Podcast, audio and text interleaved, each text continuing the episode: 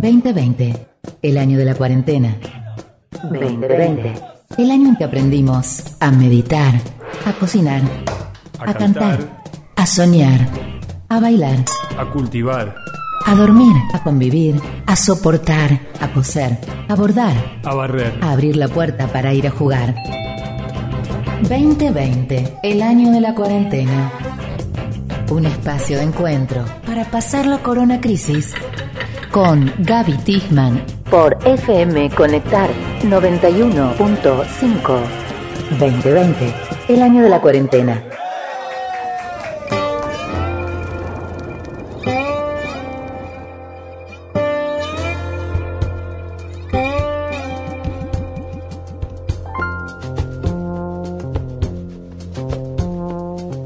Todo el tiempo que pasó lo pasé sin respirar, como si estuviera yo atrapado debajo del mar. Pero igual pude pensar la vida valorar y juntando tanta valentía acá debajo del mar. Y ahora que vuelvo a salir, ver la luz me hace sufrir. Me pregunto si no será mucho. No, esto no es nada, amigo. Esto es pequeño comparado al despertar que va a venir. Fuera, ya estoy afuera. Y ahora tengo miedo de tanta libertad. Oh, ese cielo azul tanta verdad me ha dejado quieto y al fin puedo llorar. Nueve minutos pasaron de las tres de la tarde. Buen sábado para todos y todas. Arrancamos en este momento la emisión número 77 de día 6 aquí en FM Conectar. Yo soy Gaby Tigman, le doy las buenas tardes al señor Daniel Loco Iruela. ¿Cómo le va? Buenas tardes, Gaby. Muy bien. Lindo sol hoy, ¿eh?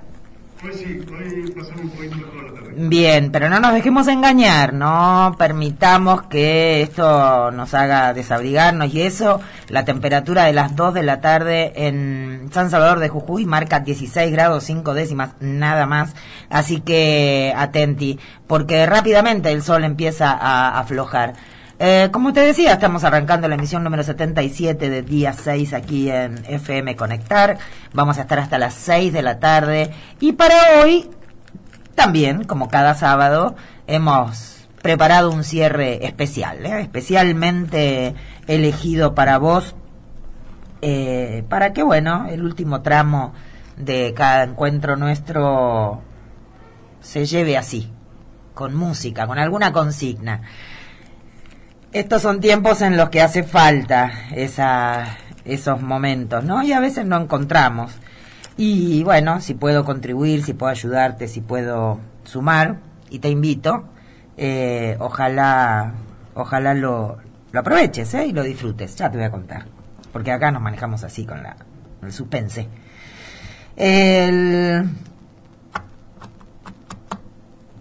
Hoy quería, quería hablar un poco de las palabras, ¿no? Del uso de las palabras. Las palabras son, son como herramientas, están allí, como un martillo o un pincel. Y cobran vida, digamos, al momento de ser usadas. Y depende de cómo se las use, tienen un, un sentido u otro. No es lo mismo usar un martillo para clavar un clavo que para destruir algo. O pegarle a alguien, ¿no? Bueno, con las palabras pasa lo mismo. Ellas son completamente neutrales. Quien no es neutral es quien hace uso de las palabras. Y ahí, digamos, a ver, la historia nos da un montón de ejemplos. Eh, por ejemplo, pensemos en los golpes de Estado que hubo en la Argentina. Cada uno de esos procesos, de facto, asumieron un nombre. En 1955 se llamó Revolución Libertadora, le pusieron. Porque en realidad era necesario en ese momento, por parte del, de la derecha golpista, reforzar la idea de que lo que había habido antes había sido una tiranía, un, una dictadura, y entonces ellos venían a liberar, ¿no? Por supuesto, bautizar un proceso político de ese tipo no es el inicio, ¿no? Sino justamente es la coronación de la instalación de una idea que se había llevado adelante desde tiempo antes. Pensemos en el golpe de Onganía de 1966, que llamó a su proceso de facto Revolución Argentina. Porque en esos tiempos, en esos revolucionados años 60, lo que estaba ocurriendo era una cantidad de movimientos internacionalistas y también latinoamericanistas, movimientos de liberación de izquierda, y lo que la derecha encontró como, como discurso para instalar en la sociedad era que esas ideas eran foráneas, eran de afuera, por eso eran peligrosas. El hecho de que fueran de afuera las hacía peligrosas. Por eso se llamaba Revolución Argentina. Venía a reforzar una argentinidad que supuestamente se estaba perdiendo.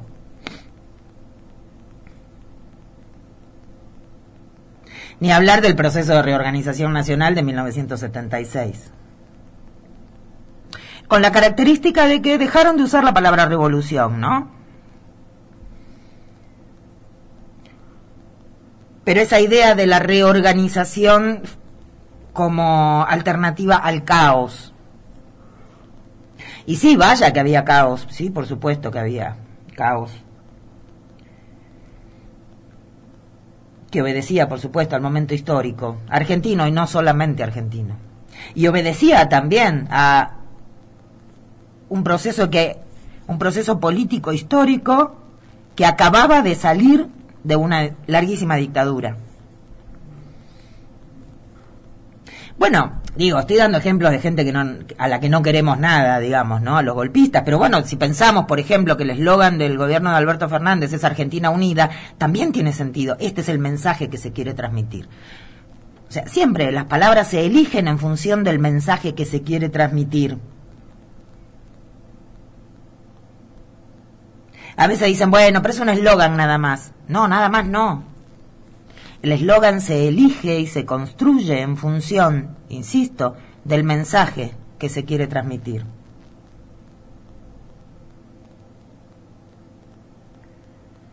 Y esto lo quiero relacionar con algunas cosas que pasaron en los últimos días en Jujuy relacionadas con el uso de las palabras. En principio me interesa detenerme en el cambio de eslogan del gobierno provincial de hace varias semanas ya. Cuando asume el eslogan, ahora es responsabilidad de todos. Como una es de esas personas que les gusta analizar, diseccionar las palabras. Yo me pregunté, ahora es responsabilidad de todos y antes de quién era la responsabilidad.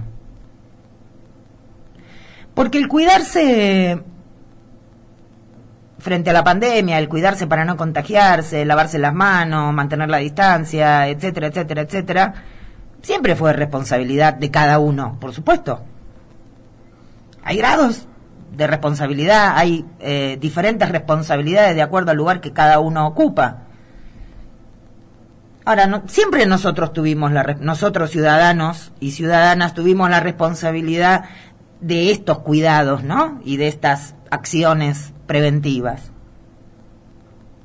¿Cuál es la diferencia? ¿Qué cambió?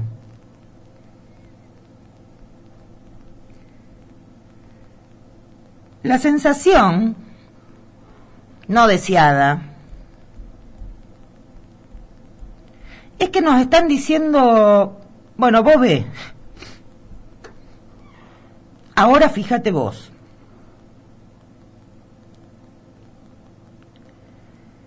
esto no trae aclaración.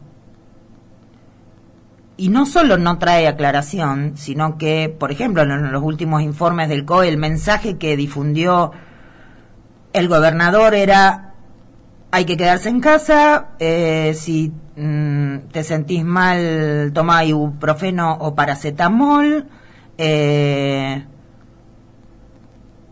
y nada más.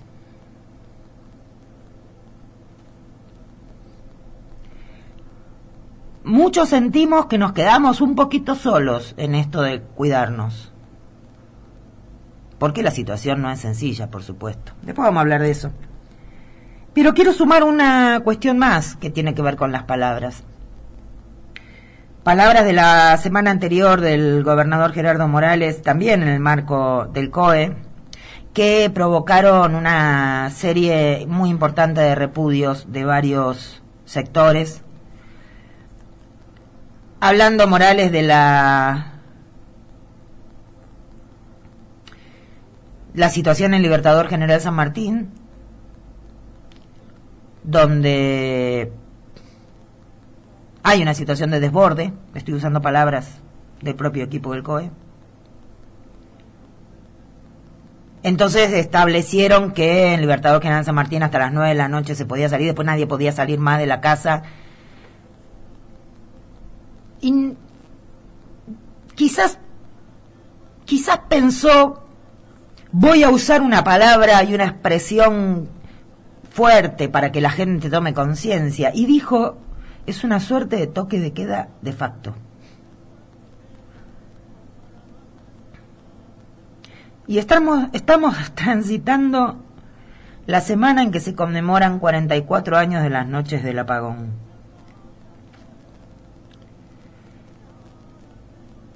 Lo que no lo que no te salta, lo que no te aparece sin esfuerzo, lo que no advertís,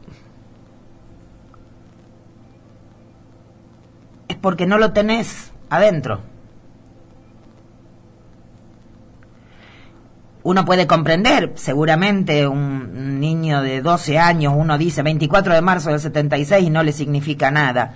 Bueno, no hay argentino de más de 40, 50 años, al que esa, esa fecha no le signifique algo. Para bien o para mal, no importa. Pero bueno, para el gobernador que está ocupado tratando de ver cómo campea la crisis que le genera también en términos políticos la situación sanitaria de la provincia, la, la expresión toque de queda y la expresión de facto aplicadas a la ciudad del Libertador General San Martín en la semana del aniversario de la noche del apagón, no tiene nada de malo. Las palabras se miden, las palabras se eligen y a veces las palabras se escupen y salen de las tripas. En cualquier caso, en cualquier caso, se elijan o se escupan, hay que hacerse cargo de las palabras.